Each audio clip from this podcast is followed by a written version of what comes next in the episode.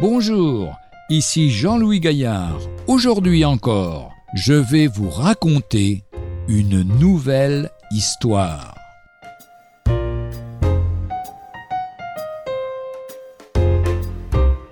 Repos et abandon.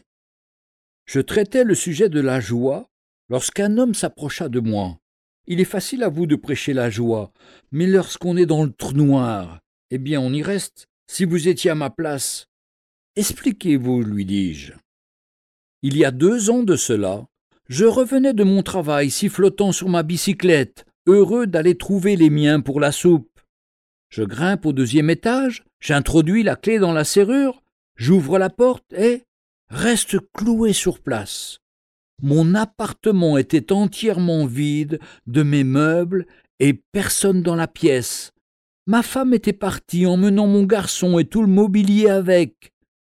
Rien ne me laissait supposer ce malheur. Voici deux ans que je suis sans nouvelles des miens, et j'ignore où ils sont. Alors, la joie, vous m'avez compris? Votre douleur est grande et je la respecte. Ce n'est pas moi qui vous reprocherai de pleurer.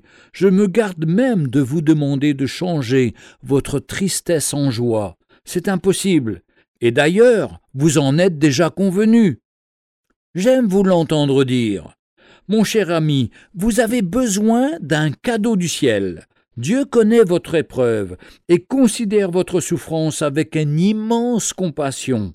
Pourquoi ne vous accorderait-il pas maintenant son secours, sa paix et sa joie, malgré cette douloureuse séparation? Non une joie exubérante de mauvais aloi, mais une paix sereine, un vrai don du ciel qui vous redonnerait courage et goût à la vie.